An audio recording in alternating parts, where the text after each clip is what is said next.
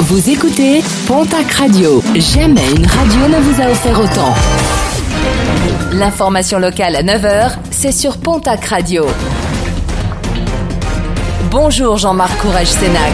Bonjour à toutes et à tous. Les auditions des deux ados interpellés après la mort d'un adolescent à Isos dans les Landes se sont poursuivies hier.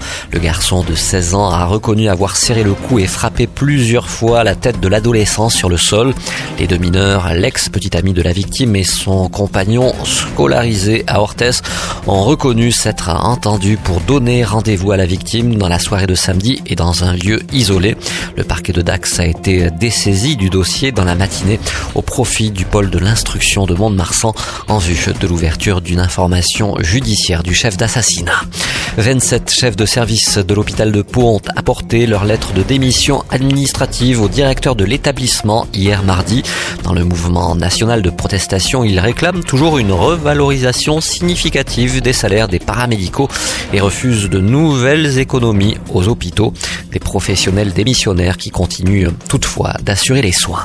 Le groupe GIAT va réhabiliter la zone des méandres de la Dour située en bordure de son ancien site industriel de l'Arsenal à Tarbes, une zone de remblaiement constituée de matériaux de démolition mais aussi de déchets notamment de type ménager ou industriel.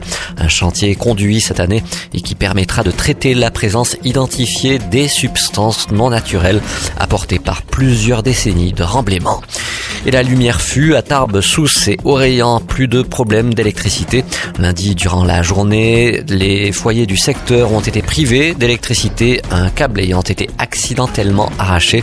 Un incident qui a provoqué la panne d'un poste de transformation situé au bout du pont. Plus de 10 heures de travaux ont été nécessaires aux équipes d'Enedis mobilisées pour rétablir le courant. Et puis un mot de sport et de basket pour finir avec une nouvelle journée européenne pour l'élan béarnais ce mercredi. Et Blancs se déplacent ce soir chez les Turcs de Banvit.